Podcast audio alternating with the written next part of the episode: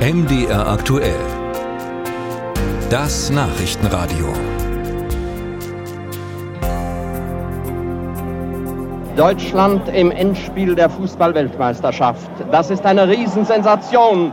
Das ist ein echtes Fußballwunder. Bald 70 Jahre alt ist diese legendäre und oft wiederholte Radioreportage. Heute soll sie vor allem daran erinnern, dass es offenbar schon mal Zeiten gab, in denen der deutsche Fußball eher bescheidene Ansprüche hatte. Aber seit Samstag ist Deutschland ja wieder Fußballweltmeister, wenigstens bei den Junioren.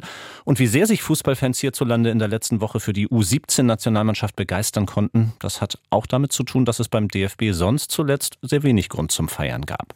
Kann dieser WM-Titel nun auch den Profis wieder Auftrieb geben? Darüber spreche ich mit MDR Sportredakteur Thorsten vom Wege. Hallo Thorsten.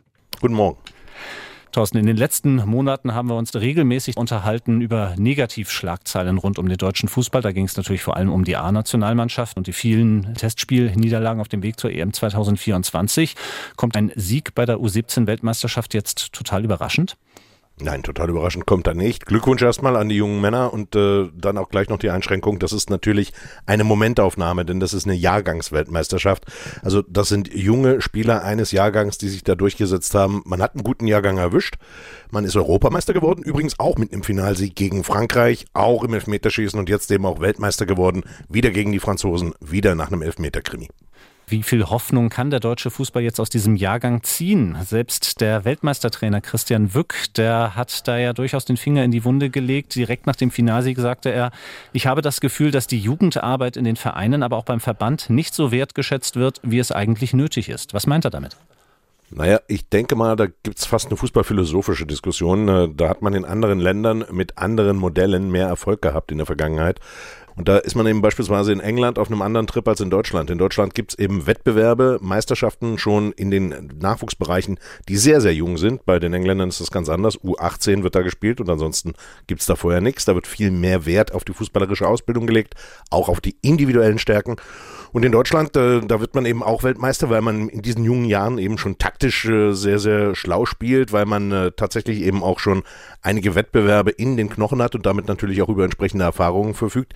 Individuell ist man da aber nicht ganz so stark. Nichtsdestotrotz sind ja viele Talente herausgekommen in der Vergangenheit, die alle nicht unbedingt den Weg gegangen sind über so eine U17, U19, 21, 23, sondern die sich auch zum Teil individuell entwickelt haben. Ein Musiala beispielsweise ist in England groß geworden. Also da kann man schon die Frage stellen, ob der Weg, den die Deutschen da bestritten haben, trotz des Erfolges und wie gesagt, dann dem gibt's ja nichts zu deuteln, eben der richtige ist. Dann schauen wir mal auf den Kader beziehungsweise auf die Vereine, wo die Jungs spielen. Und das sind ja auch schon namhafte Clubs wie Bayern München, RB Leipzig, Borussia Dortmund und sogar der FC Barcelona.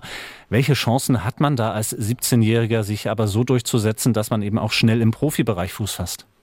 Ja, erstmal ist es natürlich gut, wenn die Jungs bei großen Vereinen spielen, weil sie da hervorragend geführt von äh, meistens gut ausgebildeten Trainern sich entwickeln können. Aber wenn wir ganz ehrlich sind, ist es eben nicht so, dass die Mannschaft, die jetzt Juniorenweltmeister geworden ist, dass die dann alle oben im Profibereich ankommen.